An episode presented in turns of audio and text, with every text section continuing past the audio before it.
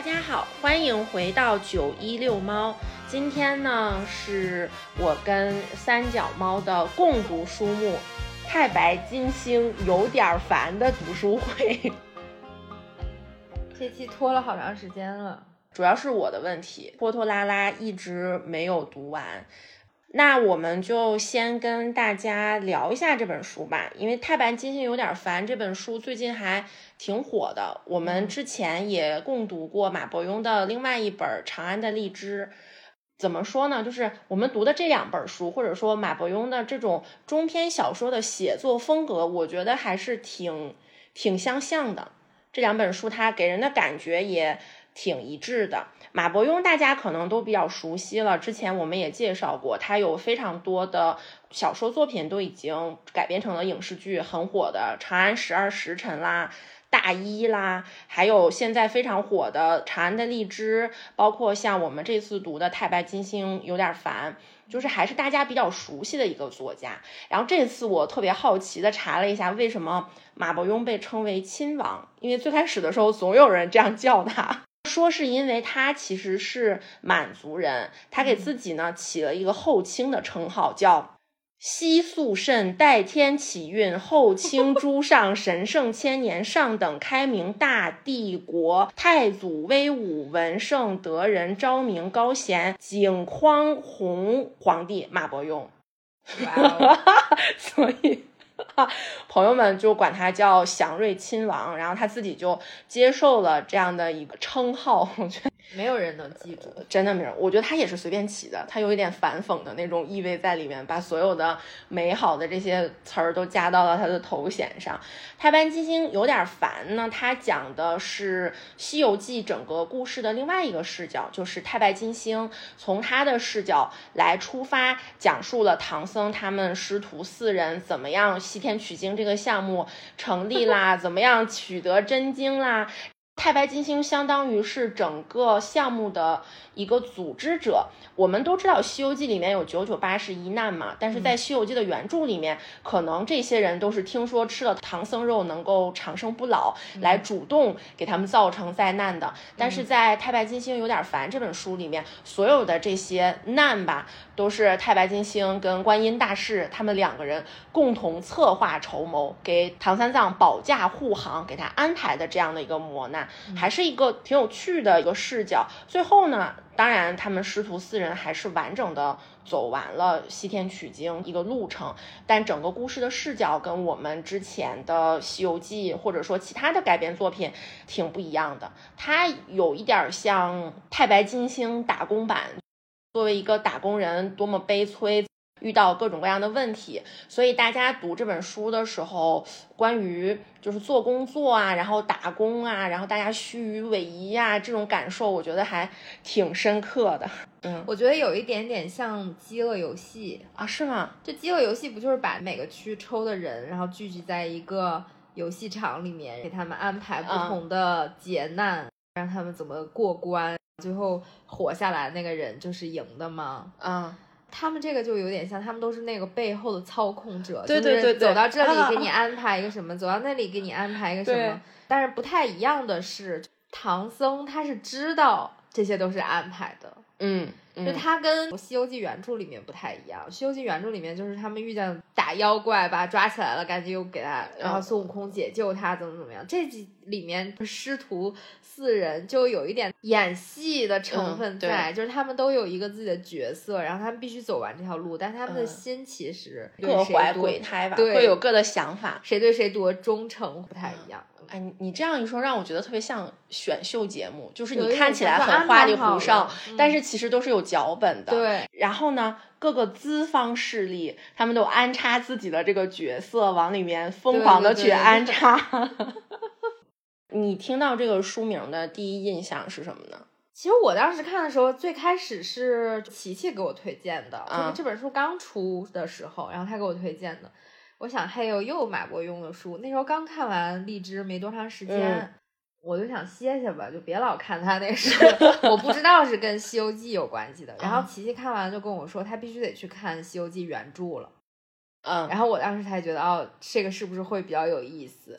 而且我不是之前就跟你说那考试嘛，考试里面不是有一选项说，啊，金星在古代是不是叫长庚？嗯啊，就有这么一个选项。当时就想，太白金星李长庚最近有点烦，这个应该是这本书第一句话。嗯，然后我想，对呀，他为什么叫李长庚？所以就应该选这个呀。然后后来就我想到这个之后，我是续续着把这本书又看完，就是在十一之前，我可能看了那么几十页吧。之后才又把这本书继续看完的，嗯，勾起了我的一个兴趣。就看的时候就觉得啊，超级搞笑。后来推荐给了很多很多人，嗯。就跟他们讲说这本书就是很短，但是又很好玩儿，是一个不同的视角。就是咱们小时候因为都看过《西游记》嘛，嗯，但没看过原著，也天天暑假都播电视剧，对对对，超级爱看那电视剧。甚至我看完了这个书之后，我还看了三集电视剧，优酷上面有那个什么四 K 修复版，就跟那个《红楼梦》一样，都是修复版。我看的时候，我不知道是《西游记》的故事，就是我没有特别的看它的故事。梗概，然后我就想，太白金星，太白金星不是炼丹的吗？他有什么好 烦的？他是怎么着担心他的这个有什么影响吗？而且我印象中，太白金星帮孙悟空帮的挺多的，在《西游记》里面，就是总有什么事儿就找太白金星出来帮忙。金星老儿，对，然后这个人就感觉还跟挺友善的，就是怎么就忽然有点烦，完全没有跟《西游记》联系在一起。但是读完之后，觉得他真心 工作做起来很艰难。对。是，就是碰到了各种各样奇奇怪怪的事儿，你还得猜他们说的那句话背后的意思到底是什么。嗯，就比如佛祖给了一个那什么，然后你就得猜，就是八卦到底是什么意思。对，而且。它是影射的是职场嘛？我看到一半我就跟你说，我说我觉得他们的那个脑筋弯弯转太厉害了，真的，就中间一度你都看不懂，你就完全想不到。按照书里的写法，别人把暗示给到你了，然后李长庚呢，哎，一下就明白了。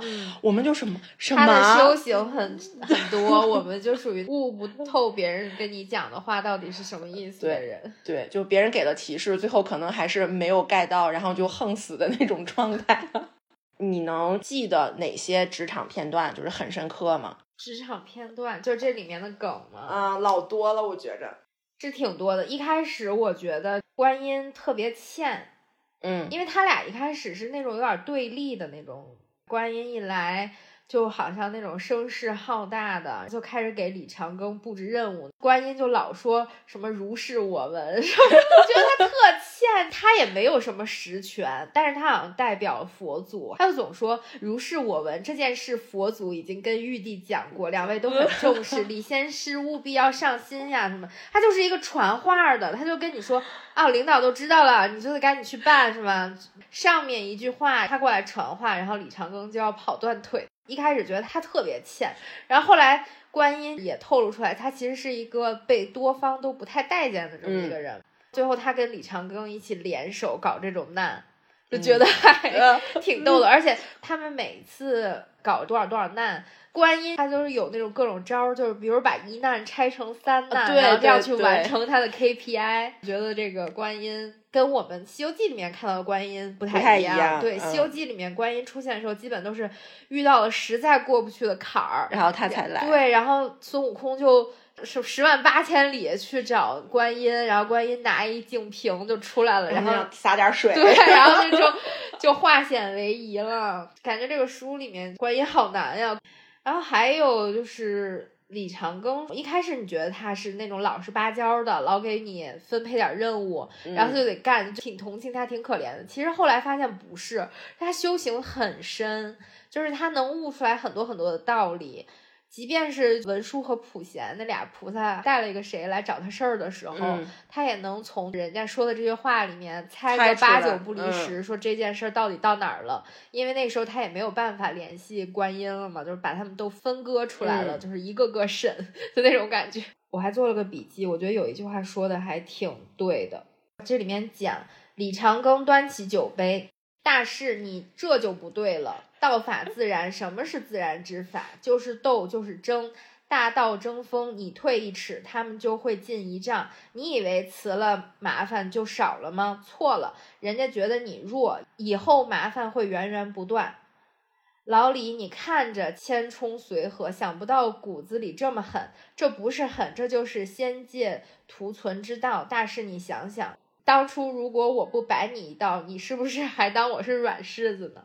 就这一块儿，就是李长庚和观音属于那种。和好了，他俩开始组队的时候，观音就说呀：“怎么这么难呀？辞了算了。”就是就是天天我都是这么想，才辞了算了，太难了，老子不干了。李长庚就跟他说：“不能在职场里面跟别人示弱，你如果经常示弱的话，别人就会觉得你好欺负，每一次都来找你。”我觉得就特别对，就有的时候在我们公司就是。别人求你干一个事儿，其实不是你的工作，你帮他办了，他就会得寸进尺，每一次来都来找你。我现在就属于那种不是我的工作，我一定要怼你，我就告诉你这是你的工作，你应该自己去做，不要来浪费我的时间。嗯，观音最开始的时候给我印象老深刻了，因为我有一个同事，他就会用同样的方法跟我说说，哎呀亲，有一个什么什么事情能做一下吗？然后我问李总了，李总跟我说这个事情让你帮我一下，意思就是如果做不好呢，李总就会。有什么什么意见？我心想，你的工作你为什么要来找我？然后一上来就要先把大领导搬出来。然后我我刚听你说完，我觉得。观音特别像大厂里的打工人，比如说他是一个项目经理，但是他没有实权，他需要各处去牵头搭线儿，但是大家又不吃他这套，他就只能把自己的老板呢就先搬出来。你后面说的那段就是他们两个冰释前嫌，真的同仇敌忾的时候，最后一句老好笑了。因为我参加过非常多这样的同事之间的酒局，就是大家一开始都是因为工作开始互相诉苦嘛，诉苦诉到最后，他们两个说的都是，哎。哎呀，吃饭呢，不要谈工作。结尾也是那样的一句话，就是我们就自己吃自己的饭，喝酒喝啊，先喝酒，不要谈工作。但其实你的整个绘画的内容全部都是围绕着工作展开。我看到那句话的时候，我就想，我们就是这样去吃饭聊工作的。这个写的真的是太妙了。李长庚还说了一句：“说你得支棱起来，露出刺，让别人知道你不好惹。”我觉得这个在职场里面非常重要。无论你是一个什么职位的人吧，或者你在这个公司工作了多久，像他说的，不要让别人把你当成一个软柿子。比如说你是新来的，就大家以为你不知道这个公司的一些规则，然后他就会来说要求你做这做那的，或者怎么样的。你要知道自己的职责在哪里。职责范围内的事情你做好，职责范围外的就是卖个人情做好，我也觉得也可以，但是就不要让每一次都是别人来欺负你做那些乱七八糟的事情。嗯，因为我上周五真的刚刚怼了一个人，我觉得特别爽，我就跟他说的是，你不要跟我讲这些乱七八糟的，嗯，这是你的工作，你应该自己怎么怎么做，我告诉你怎么做，你不用来找我，你不用绕过我这一步。你让我去帮你做你的工作，我还有我自己要做的事儿，你不需要来耽误我的时间，好吗？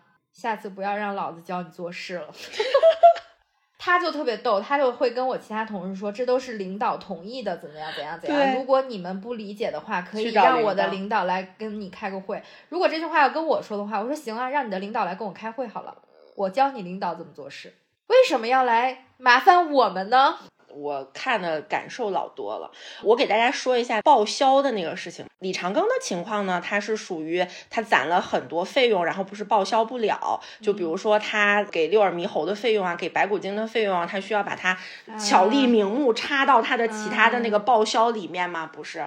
然后还有就是要卡你的报销额度，我觉得报销额度这件事情真的非常的。难搞，就我们那次去杭州出差的时候，我们是三个人去的。然后呢，我的职级呢比他们两个高一点，所以我们报销额度不一样。就比如说我是二百块钱，然后那两个人呢，一个人是一百五十块钱。我们有一个小姑娘，她住的特别特别远，所以她早上是从顺义打车去的北京南站，她的打车的钱就把她一天整个的报销额度全部都占了。嗯，然后路上我们就开始跟人力说，呃，我说这个回去得报销，怎么怎么样。然后人家说，啊，谁让你打车去的？早上八点钟的车啊，谁让你打车去的？你不会坐地铁吗？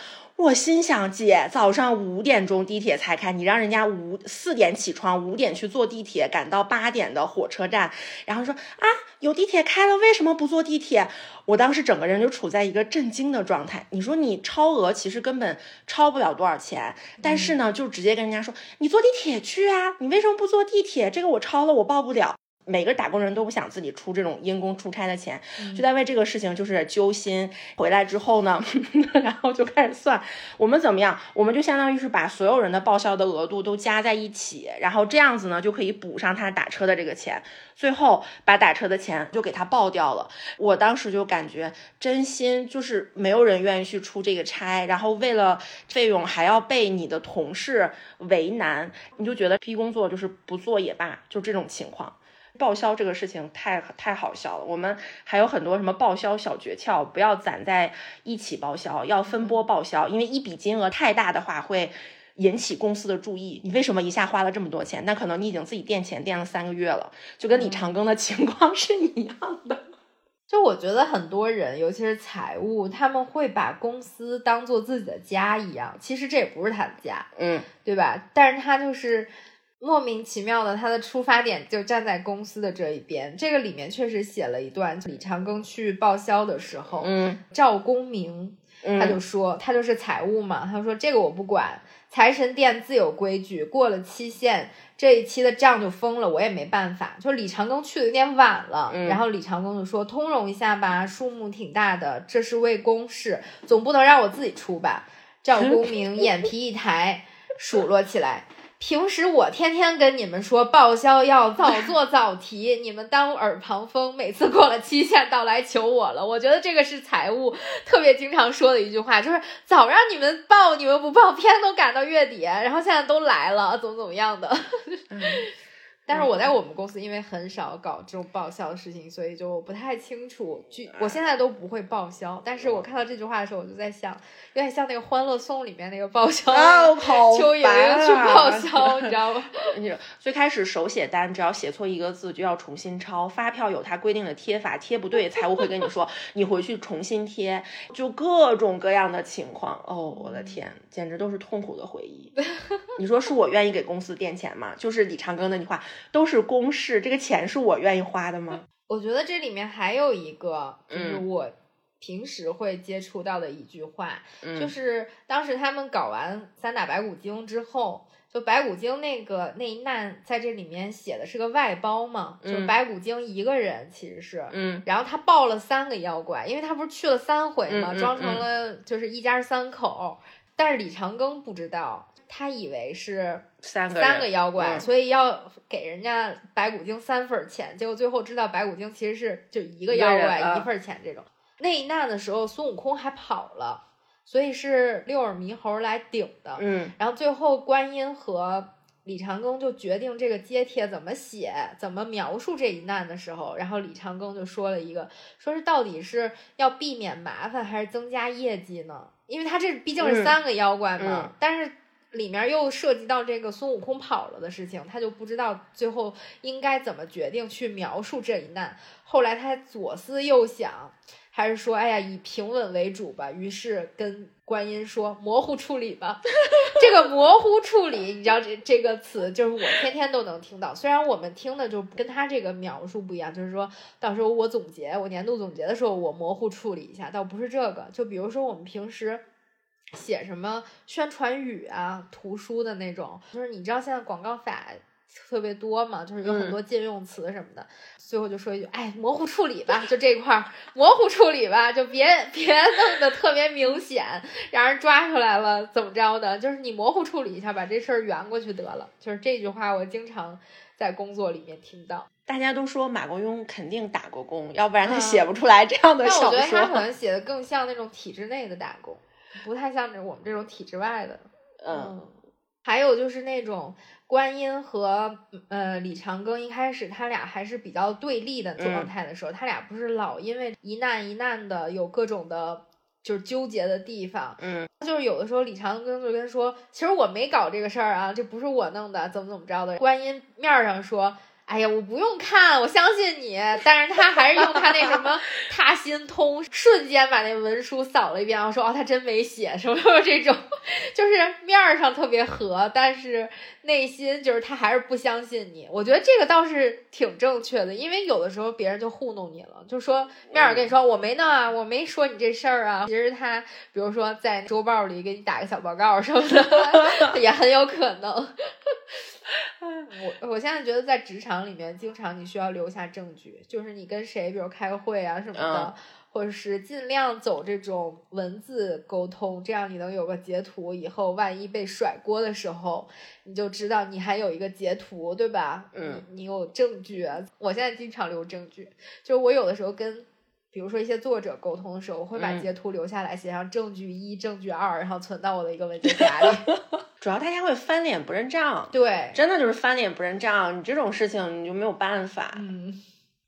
那我们进行下一个问题吧，嗯，就是因为这本书特别搞笑嘛，我觉得是那种你可以特别轻松、特别嘻嘻哈哈那种就把这书看完的。它也有很多很好笑的片段，就包括描写这个职场，或者是它跟就是你认为的《西游记》原著是特别不一样的地方。你有什么搞笑的片段可以分享吗？啊，我有几个觉得写的不能说搞笑，但是非常妙的片段，嗯，我来给大家分享一下。嗯，第一个就是三打白骨精那段儿，这个时候呢，并不是打的时候，是白骨精跟李长庚 他们两个谈合作的时候。你知道你，因为白骨精是个外包，对，是个外包，就是你知道甲方跟乙方的关系，在这个时候就体现了。嗯，就前面就是李长庚跟他描述一下需求，哎，就跟我们不不，我想跟你讲这一段最开头这块特别搞笑，就是李长庚去找白骨精，嗯，然后就到了那个洞口，就说。贫道太白金星特来造访白虎道人，然后里面没动静。过了一会儿，来了一个娇滴滴的女生，说：“你等等啊，我化个妆。”从这儿就开始特别搞笑。然后李长庚正在纳闷呢，你一个骷髅化什么妆呀？过不多时，洞门轰轰打开，一具骷髅架子跌跌撞撞跑了出来，突然左腿一甩。一节胫骨啪的飞到了墙壁上，我当时觉得这也太好笑了。然后李长庚实在看不下去了，还把那骨头还给了他。这白骨精竟然说多谢啦，昨晚熬夜熬的晚，估计关节没挂牢。我觉得最好笑还是后面那个说，李长庚端详了一下，他还真化妆了，颅骨上的眼眶边缘被炭笔描了一圈，显得两个黑漆漆的空洞眼窝更大，两侧颧骨抹着两团磷粉，只是说不上色号。我当时想，我说白骨精怎么化妆啊？没想到他真的是直接在化妆上化的，笑死了。我接着跟大家分享，乙方想要拿下这个业务的时候是怎么跟甲方聊天的这一段。你知道我今年，我今年真的是被乙方坑了不少，我就觉得哇，这简直一模一样。前提就是李长庚的需求啊已经提好了，嗯，然后呢，李长庚打算越简单越省心越好。他给白骨精看的是一个最基础款的降妖伏魔，这个方略没有什么花头，先是妖魔袭击取经队伍，然后三个徒弟力战妖魔，将其除掉结束。白骨精看完了。他就开始支招了，说：“嗯，这个很简单，但是呢，玄奘的取经队伍有三个徒弟，一个妖怪肯定不够分吧？您看安排三个妖怪怎么样？一个徒弟打一个，不必争了。这个他内心的 OS 就是：嘿嘿，我可以要三份钱。对对。然后李长庚就略有迟疑嘛。白骨精见他犹豫，立即道：您老要是嫌麻烦，可以把斗战的部分去掉呀。妖精害人，又不一定非打不可。”色诱啊，下毒啊，诬陷呀，花样多得很。我这里都有现成的方略，不会很复杂。然后这还没完，等到后面的时候，有一些问题又解决不了，说三次都是下毒，会不会有点太重复啊？接下来这段我觉得老经典了。他说：“白骨精笑起来，哦，这是乙方共同的口吻。那怎么可能呢？就算您同意，我们都不会自己砸自己的招牌。” 你知道这个不止在甲乙方，比如说你找中介，或者是你买个什么东西，哪怕你去饭馆吃饭，很多人都会跟你说：“您放心，不会，我们不会自己砸自己的招牌。”这句话出现的老多老多了。最后他不还想加钱吗？他说眼窝一转，要不这样吧，我们给您追加一套方圆不动的服务。后续就这个方圆不动的服务又进行了一番拉扯，说方圆不动的服务我们是另外计算酬劳的。哎，但是我再给您送点什么，就是这些杂费呀、营养钱呀、跑腿钱，我给您垫上，然后怎么怎么样。最后最经典的来了，甲方跟乙方之间的白骨精拿起炭笔在腕骨上密密麻麻的记着，颌骨微微一。一点，那我给您返三个点如何？你知道，一个正常的甲乙方呢，咱们就说不管有没有招投标吧，一个谈判就是先对需求、对方啊，对到最后呢就是对价格，对完了整体项目的价格，然后就要开始谈返点这个事情，写的简直太妙了。我看到这段的时候，我就心想，妈耶，怪不得白骨精能赚三份钱。但是其实只有一个妖怪，是他自己变的嘛？对，变了三个妖怪出来，是，而且他还。为了怕李长庚发现是一个人，他还要单独对分三次见面。李长庚的心态描写的也很好，因为李长庚毕竟是给公家办事嘛。他后面对他就写的是李长庚呵呵一笑，算了，三只就三只，就当花钱省事儿了，反正都是天庭的费用。还有一段我觉得非常好笑的是吴刚砍树。故事发展到后面，嫦娥在里面其实戏份还挺重的，因为沙和尚跟猪八戒都跟嫦娥有一定关系嘛。沙僧在里面就是想着有一点嫉恶如仇，为嫦娥报仇，站在广寒宫这一边，他就是一定要去参加这个取经的队伍。这个时候呢，李长庚发现了他们之前可能有点什么秘密呀，他来到了广寒宫，这个时候碰到了吴刚砍树。吴刚砍树，我觉得这一段他是非常有。工作的意义跟价值，我在这儿学到了。其实有一点，吴刚每天砍树，他砍完树之后，树会恢复好，并没有什么变化。李长庚就看他砍嘛，李长庚饶有兴趣的看了一阵儿，忍不住问吴刚：“你在这儿天天砍这个不烦吗？”吴刚爽快的放下斧子，李仙师，你不知道，砍桂树看着千篇一律，其实每一斧下去呢，桂树上的裂痕走向都有细微的不同，复原的速度也不一样。只要掌握了规律，你就可以砍出想要的任何裂隙。他们两个就就砍树呢，又开始分析了一会儿，然后说了一会儿。两人静静地看了一阵儿，桂树果然在三十六个呼吸之后复原如初，一点痕迹也看不出来了。吴刚持斧哈哈一笑，极为得意。我现在已经练到了随心而动、意到形成的境界，脑海中有什么图像，手中就劈出了什么裂隙。这手绝活，除了我，可没人能做到。我当时看完这句话之后，感觉就像是。每天做重复工作的我，做重复工作的时候，你找不到它的价值感所在。但你看人家吴刚就不一样了，人家吴刚在砍树的裂缝中找到了趣味。虽然最终结果都是一样的，恢复如初，但他每一幅想砍什么图案砍什么图案。然后我就觉得。这一点我觉得可能有一点体制内啊，你就比如说你做的工作会非常的简单，非常的重复，你得给自己心里面找一点那种落脚点。我瞎说啊，今天花盆往左一点，明天花盆往右一点，其实花儿就还是在窗台上放着，但是都能有那么一点点的不一样，就能让你感觉，嗯，好像我的工作有了一丝丝的价值。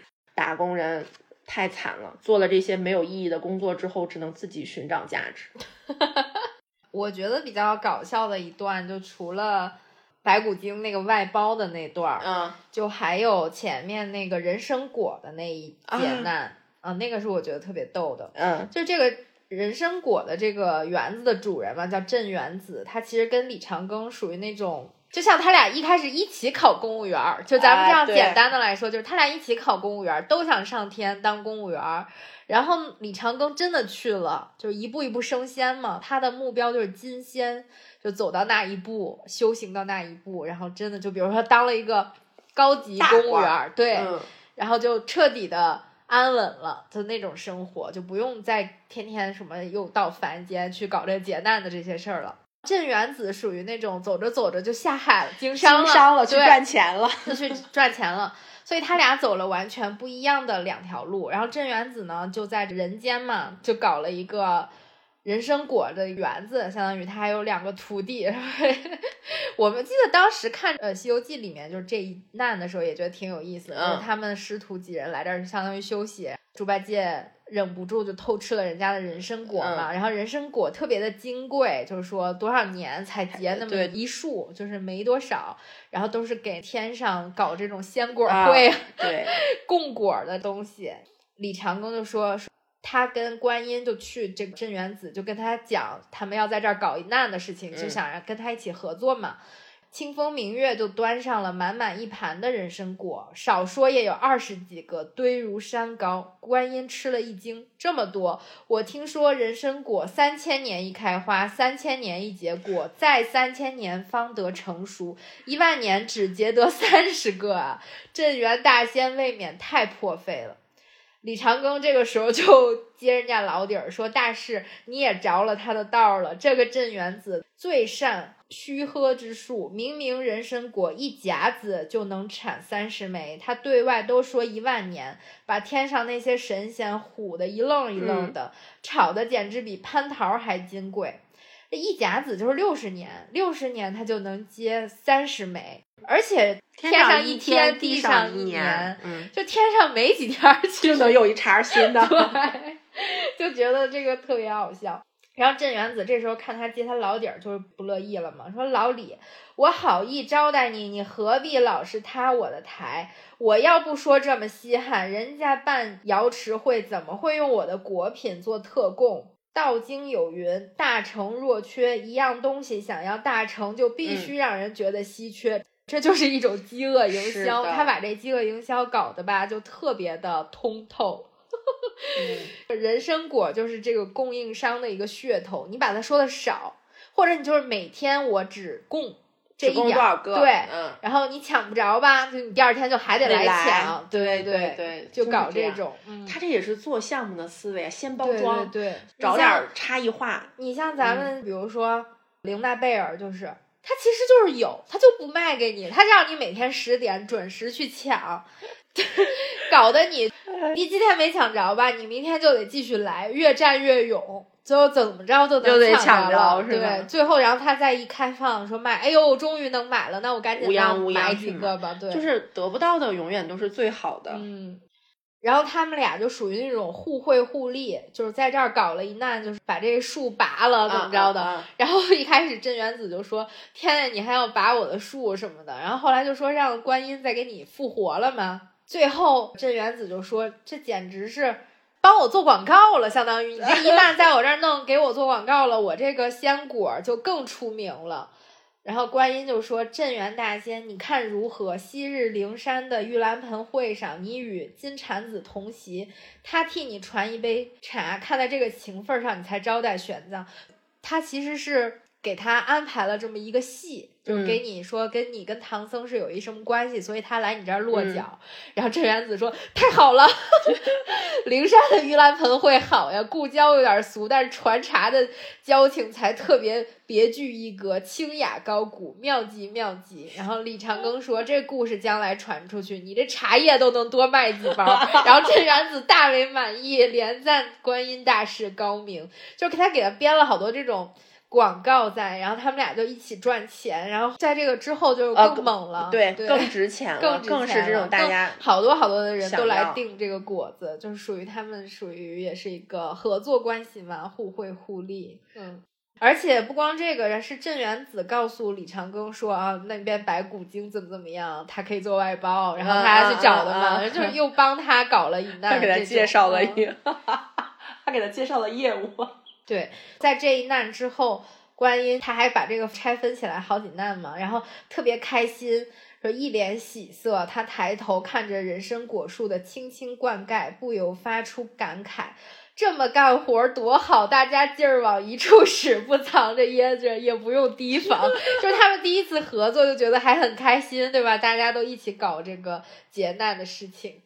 然后他就说：“若不需算计，真干活其实不累。你看咱们一半的脑子都用在提防自己人身上了，确实是这样，真的，真的。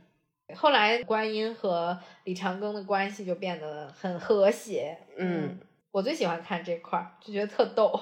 嗯，非常好玩。嗯。”后面就有的很复杂了，就就有点看不懂，有点过于复杂了，就是你的脑子根本转不过来。对对对，而且我还有一个有意思的一个点，嗯，我不是跟小猫凯一起去正定录了一期抵达吗？嗯就是正定现在龙兴寺特别火嘛。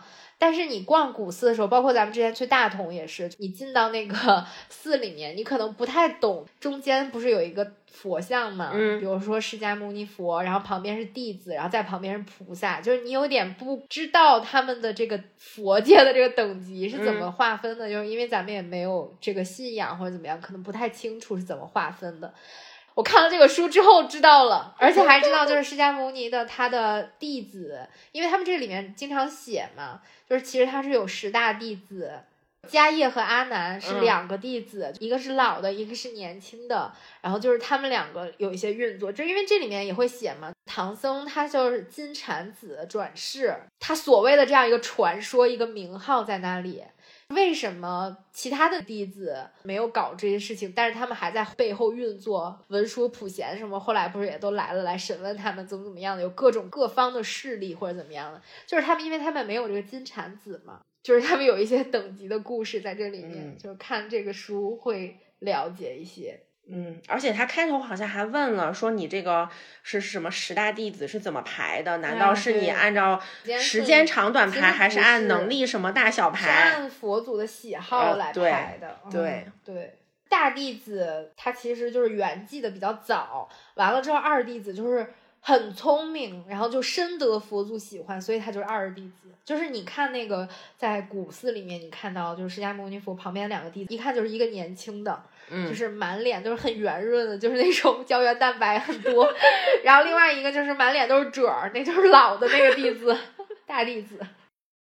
因为这本书不是毕竟是《西游记》改编的吧，算是嗯《西游记》的另外一个新颖一点的视角，就觉得还挺有意思的。但是因为我们也都看过《西游记》电视剧嘛，或者是《西游记》动画片儿啊这种对这种唐僧师徒四人取经的故事还是蛮熟悉的。你有没有在这里面看到你之前看到《西游记》里面的片段，然后改编，就觉得哎这个很逗很有意思？你有没有？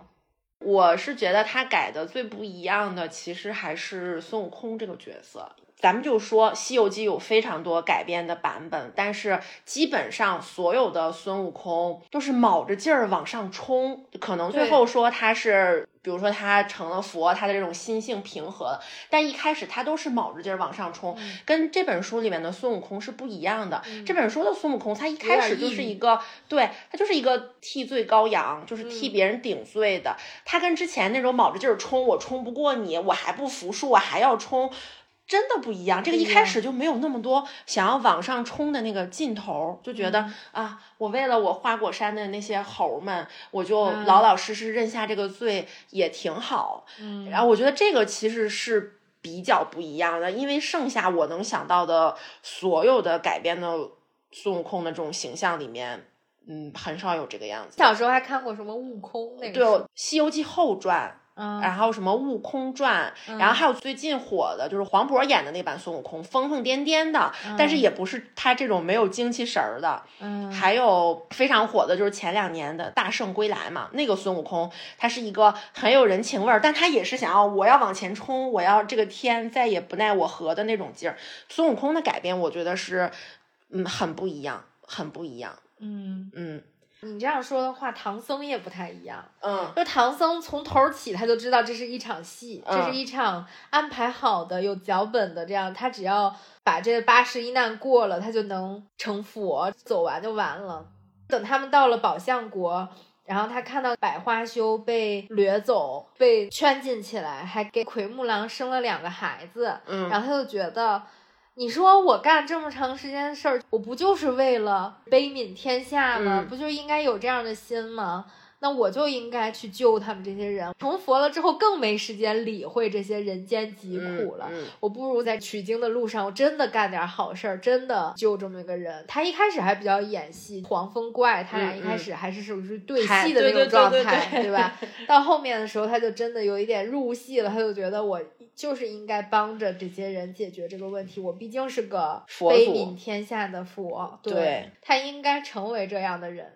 唐僧身上你也能看出来，就他一开始他只是个工具人，我觉得就是为了捧这个人嘛，就相当于他是一个选秀节目，就是有一个演员，比如说他之前演过一个什么什么群众演员，或者演的一个什么戏特别好，他有这么一个小小的背景，但他也不是很出名，然后突然就在这个节目里面给他加戏加戏加戏，然后让他出来，让让他变有名。特意要捧红你的这么一个感觉，炒作的那种，当然跟那原著肯定是不一样的。原著它就是要历经磨难去取经嘛，把这经带回来，搞他的那些事业。对。但是其实我看这个书，第一哇，就出乎我意料的是织女啊，因为 一上来织女是在那个李长庚他们那个启明店里面上班的这么一个姑娘，嗯，然后对她的描述就说。他性格倒是不坏，就是从小生活太优渥了，有点不谙世事。他是西王母最小的女儿，先前跟一个牛郎跑了，还生了俩娃。他妈好说歹说把他劝回来，挂靠在启明殿做个闲职。李长庚从来没有给他安排什么具体工作，还特意把座位 放在自己对面，就相当于他是一个 官二代吧，就是安排在他这个店里的，也没有什么事儿。然后他每天天就是八卦一下啊，吊儿郎当的，该下班第一个就走了那种，就说我今天又要去相会了。这个时候你就觉得，哇，人牛郎多不容易，对吧？一个人一年才这么上天见他一面，他每天下班准时就去了。织女还说多不容易，你看我老公每次让他在鹊桥上往前多挪两步都嫌累。就是这俩人的人设跟他的那个传统，在我们这传统故事里的人设特别的不一样。织女最常说的是：“我妈找你，我妈要找你，赶紧去吧。”然后像六耳猕猴也是。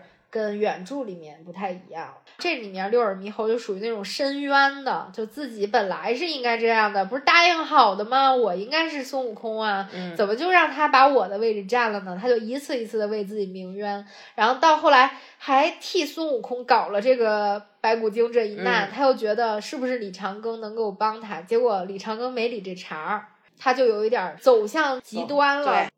当然，这里面还有一个挺有意思的，就是阎王那块儿，源代码都乱码了，有 bug，然后所有人都不太行了。阎王那段也提了分包，对外包给了谁？对对对，李长庚问你们价不是挺高的吗？就一层一层包，实际干活的人能拿到多少钱？对，所以不要怪我们代码乱了。对对对。其实整本书我看下来，我有两块没看懂，一块是中间百花羞他们那段儿，就是看的时候，我觉得可老乱了，根本读不懂他们到底怎么着了。然后我仔细回想，我对那个影视剧中的片段也没有什么特别多的印象。后来我又做了一点功课，现在大概明白了。但是真正到现在都读不懂的，也是李长庚这个人。片头写了他不是要成金仙了吗？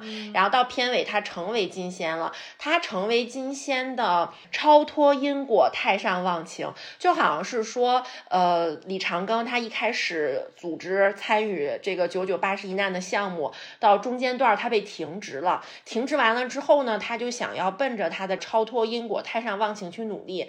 一开始的时候，他的做法好像就是我不管你这事儿。你什么六耳猕猴跟我都没有关系，我切断因果，你这个事情跟我都没有关系。但是他又觉得好像不太对，因为他体内不是有两个小婴儿嘛，一个是那个正念婴儿，一个是浊念婴儿。那个浊念婴儿呢一直在，就说明他思考的方向是不对的。然后等到后面就一直有人跟他说，我忘了是谁跟他讲，你要做到的是超脱因果，太上是吧？孙悟空说的嘛，超脱因果，太上忘情。因为孙悟空那个时候已经做到了这个境界。我就想这八个字到底是什么意思？我到最后我也没有特别的看懂，没有办法理解。因为故事的结局是李长庚他成了金仙，然后他的浊念呢给他安排了个李白呀这种角色，让他去做诗仙了。他留着他的浊念去做了一点好事，可是这个跟他的这种怎么忘情、怎么超脱，真的没整懂，真的一点儿都。但是我觉得他在这里面。还是解释了一下，就是通过孙悟空跟他的聊天，解释了一下这个事情。孙悟空就说：“这点破事儿，我在五行山下花了五百年，总算琢磨明白了。这天道呀，无非就是替来替去，演来演去。我偷了他的命，别人又拿我的命去演。说不上哪边更荒唐。那篇揭帖说的也没错，我俩真的是一体两心。他是被震前愤怒的我，我是死心后苟活的他。其实他在说的是他跟六耳猕猴嘛，就是六耳猕猴和孙悟空，在孙悟空后来看来就是一个人，因为他们都是替人办事，就是属于他们。嗯，是谁都行，无所谓你们是哪一个猴，只要是个只要是你们只要来了，就有一个人在这个位置就行。然后孙悟空就跟他讲说说你忙活这么多嘛。你要参悟的其实是这样一个境界，就是你现在还没有到那个太上忘情的境界，但是我教你个乖。他说超脱因果不是不沾因果，太上忘情不是无情无欲。李长庚说的太上忘就是我不沾这个因果。他有一段时间是这样啊，我不管这事儿，不管这事儿，对，对没关系。对，我不沾这个因果，我也不把我的感情浪费在你这件事上。什么六耳猕猴那种，我也不管。那个老猴怎么死的，我也不想去搞。不想去沾到这个事儿，千万别跟我有关系。他到了这一步，但是孙悟空跟他说的是超脱因果，不是说你就不沾这个因果了。但是太上忘情也不是说你就没有你的感情，他不是做到无情无欲，你还是要有情。那怎么能忘情呢？没到那一步，反正我是参透不了。然后李长庚这时候就怔住了，说和自己想的有一点差异，连忙请教。孙悟空却无意讲解，只是摆了摆手，莫问莫问，还是你自家领悟才好。不要像我这样太早想透这个道理，却比渡劫还痛苦。就是他其实，在最后的时候，李长庚彻底明悟了。他这里面写了一下，嗯，就是为什么玉帝和佛祖要安排悟空参与西天取经，只要他一上无底船，便会舍下躯壳与浊念。然后从前的那些就抛走了吗？嗯，说这才是太上忘情的妙旨。然后李长庚就突然参透了这个玄机。自己之前一直卡在悟道的边缘，试过淡泊心性，试过清净无为，却始终不能理解那八个字的精髓。那些金仙明明一个个沾起因果来，争先恐后，七情六欲也丰沛的很，与超脱因果、太上忘情八字岂不矛盾？如今见证了孙悟空抛却凡脱，想透了玉帝与佛祖的用意，李长庚才想透了那段。提点的真解，超脱因果不是不沾因果，而是沾而不染，只存己念；太上忘情也不是无情无欲，而是心无挂碍，维修自身。如此一来，谈笑依旧，而境界却幡然不同。一念即此，李长庚脑海中。